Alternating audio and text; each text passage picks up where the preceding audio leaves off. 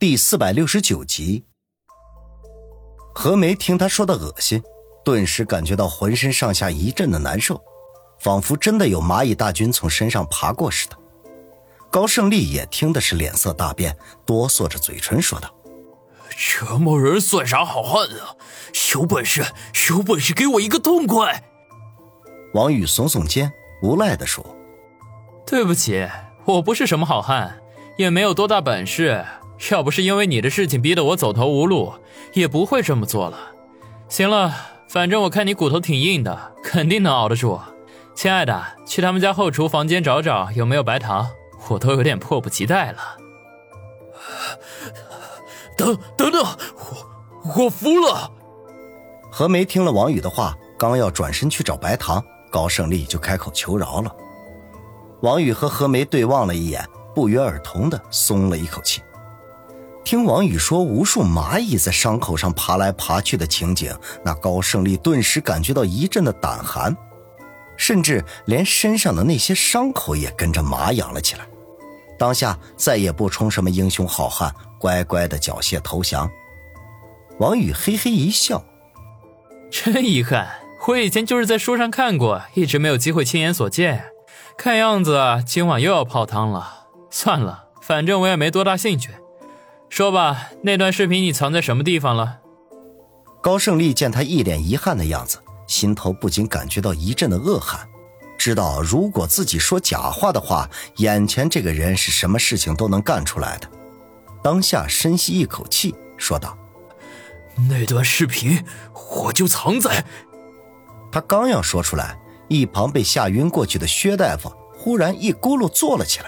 扑通一声跪在地上，砰砰砰的磕起头来，嘴里面哭哭啼啼的说道：“求求你们别杀我！求求你们别杀我！我家有妻儿老小，他们全靠我一个人养活。我要是死了，他们得喝东北风去，说不定我老婆还会流落风尘去当小姐。”他哭的是鼻涕一把泪一把呀，可谓是闻者伤心，见者流泪。这天下就没有比他更可怜的人了。屋里的其他三人都不禁愕然无语，面面相觑。这心中不约而同的想：就您家里那位真要去当小姐，咱们大天朝绵延数千年的皮肉生意，只怕就会因此没落了。见他没完没了，王宇怒喝道：“闭嘴！再哭，我送你去见你姥姥。”薛大夫赶紧闭嘴，可怜巴巴地看着王宇，脸上被眼泪和鼻涕弄得是一塌糊涂。王宇也懒得搭理他，转头对高胜利说道：“继续。”没想到高胜利刚要交代，薛大夫居然又哇的一声哭了。“啊，对不起，我姥姥还没死呢，你要送也得送我去见我姥爷。”我操！王宇忍无可忍，跳起来一脚将薛大夫踢晕了过去。顿时，世界恢复了安静。高胜利也同样的吐了口气，心说：想要老实交代，那怎么也变得这么难了？现在说吧。王宇回到沙发上，哭笑不得的说道：“那个视频我藏在了省城的。”高胜利说到这里，忽然停了下来。本能的看了看身边的薛大夫，生怕他忽然又醒过来再打扰自己。这他娘的，要是再这么折腾几回，身上的血都快流光了。见薛大夫像只蜷缩成一团的大虾，一点动静都没有，高胜利这才松了口气，又继续说道：“我藏在了省城的君悦旅馆五零七。”就在这时，忽然哗啦一声，一道黑影破窗而入。噗的一声，将高胜利钉在了炕上。王宇大吃一惊，定神看去，只见飞进来的是一杆三米长的铁枪，从高胜利的胸口穿过，一半的枪身没入到了炕里。高胜利张大了嘴巴，眼中写满了不可思议。他是怎么也不会想到自己会是这样的死法。是曲三枪。何梅娇喝一声。想都没想，神龙驹对着窗外就是一发。其实不用他提醒，看到那支长枪，王宇也知道来者是谁了。好在高胜利已经说出他那段视频藏在了什么地方，要不然今天的事情又要功亏一篑了。王宇，我们不是他的对手，赶紧逃走！何梅向外面发射毒针，一面重新装填，一面叫道：“后厨肯定有窗户，我们从那边逃走。”王宇点点头。许三枪来了，那铜杆章肯定也在附近了。以他和何梅的战斗力，给他们其中一个提鞋都不配，除非像上次偷袭陈飞刀那样。可惜呀，奇迹不会发生第二次，他们的运气也没好到那种地步。两人不敢多久，也顾不上昏迷过去的薛大夫，推开屋门，直奔后方的厨房。果然如王宇所料。厨房有一扇可容一人通过的窗子，王宇抄起旁边的一只木凳就砸了过去，哗啦一声，窗子碎裂。何梅，你先出去，我断后。王宇喊道：“他手中有枪，不管曲三枪或者铜杆章都会记得。”何梅知道现在不是谦让的时候，点头应是，翻窗出去。他脚刚落地，就听见屋子里传来“砰”的一声枪响，有人进屋。王宇开枪，随即就听王宇大叫道：“曲三枪，看你铁枪厉害，还是我手枪厉害？”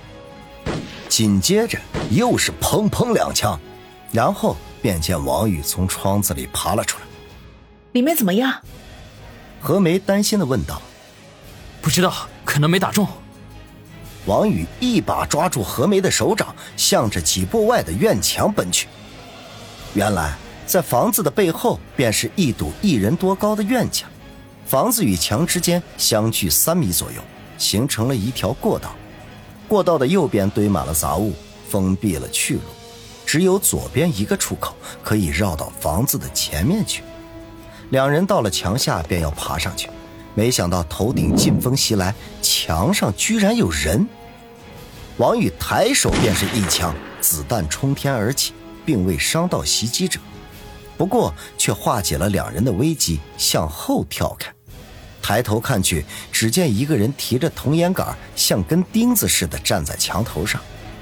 童干章，何梅失声叫道，立刻将神龙驹举了起来。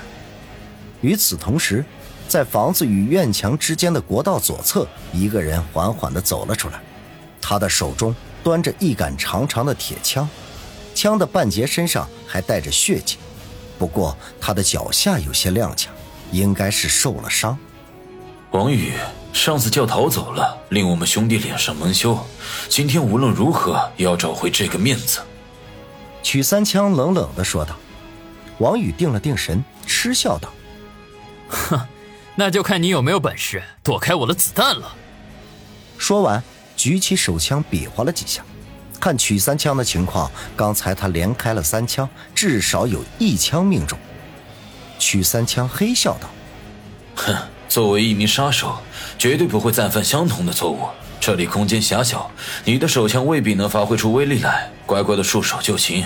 我们留你一具全尸。”是吗？王宇两个字出口，猛然扣动扳机。枪口喷出火舌来，一颗子弹带着炙热的气流向曲三枪飞去。